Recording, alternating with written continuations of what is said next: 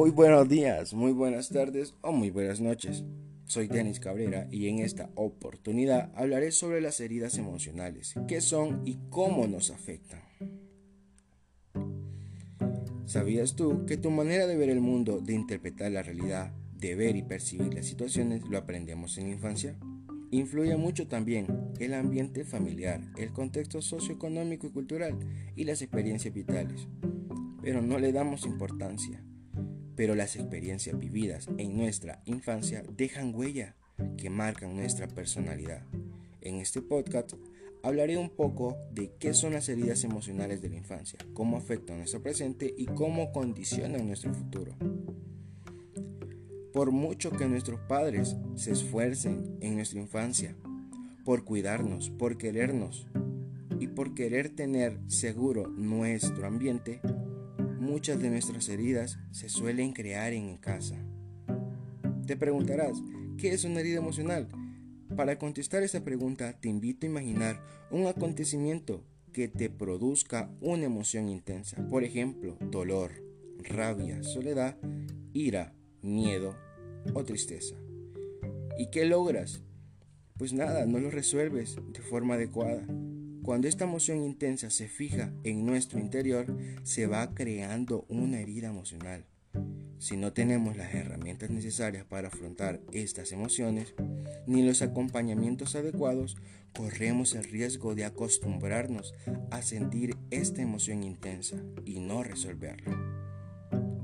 Pues, ¿cómo se crean las primeras heridas emocionales?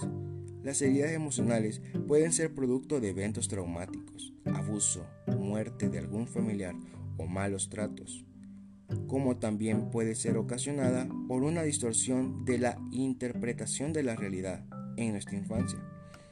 Es importante señalar que en la infancia somos buenos captadores de las situaciones e incluso los detalles, pero nuestra interpretación es todavía muy inmadura no logramos entender adecuadamente lo que suele pasar a nuestro alrededor.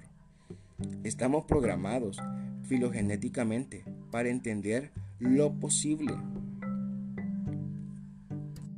Y a medida que vamos creciendo, van aumentando la cantidad de heridas o se van agravando las que ya tenemos.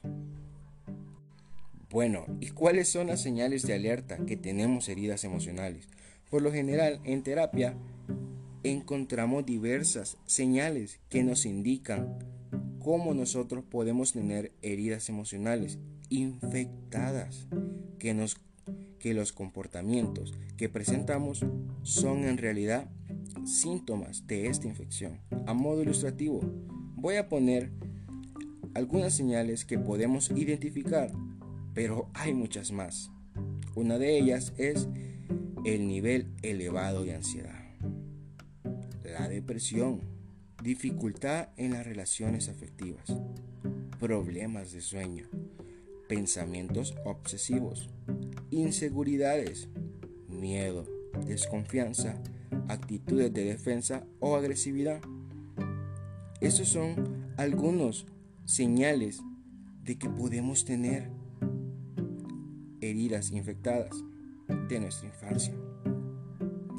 Bueno, ¿y cuáles son las principales heridas emocionales de nuestra infancia? Voy a poner cinco principales heridas.